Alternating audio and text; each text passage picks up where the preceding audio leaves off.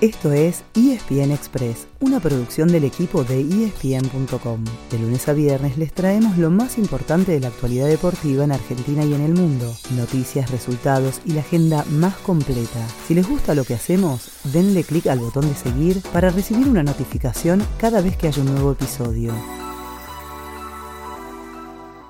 Ayer, en la previa del debut de la selección argentina en el Mundial, les decíamos que empezaba el primer paso de un largo camino. Y no nos equivocamos, va a ser un camino largo y complicado, porque la escaloneta nunca le encontró la vuelta al partido con Arabia Saudita, y eso que empezó ganando, con gol de penal de Leo Messi, y que en el primer tiempo le anularon, tres goles por offside. Al equipo se lo veía incómodo, sin ideas claras para romper la presión alta y el achique del rival. Un rival que, con una ráfaga en el arranque del complemento, se puso 2-1 arriba y defendió sin mayores problemas el que terminó siendo el resultado final.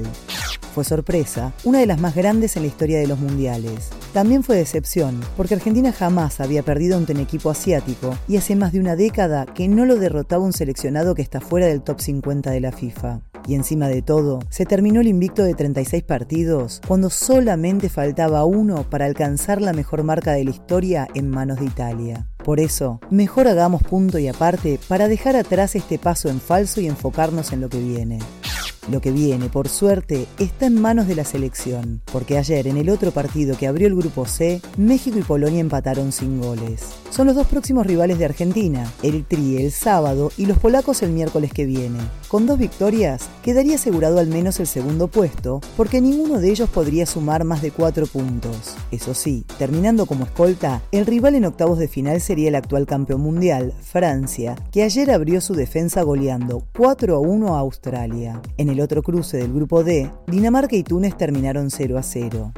Hoy se pondrán en marcha otros dos grupos con el esquema regular de primera fase. Partidos a las 7, a las 10, a las 13 y a las 16 horas. Primero chocan Marruecos y Croacia por el grupo F con arbitraje del argentino Fernando Rapalini. Después vienen los cruces del grupo E con Alemania y Japón y España y Costa Rica. Y de nuevo por el F cierran el día Bélgica y Canadá. Mañana jueves termina la primera fecha con Suiza-Camerún y Brasil-Serbia por el G y Uruguay-Corea del Sur y Portugal-Ghana por el H.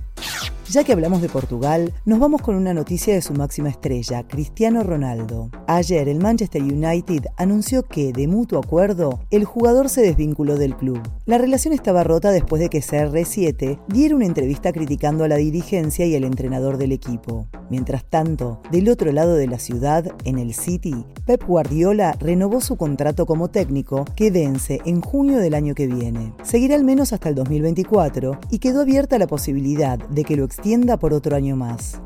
Ese fue el final del episodio de hoy. De lunes a viernes, al comenzar el día, les contamos lo que pasó y lo que se viene en el mundo del deporte. Los esperamos en el próximo episodio con mucho más ESPN Express.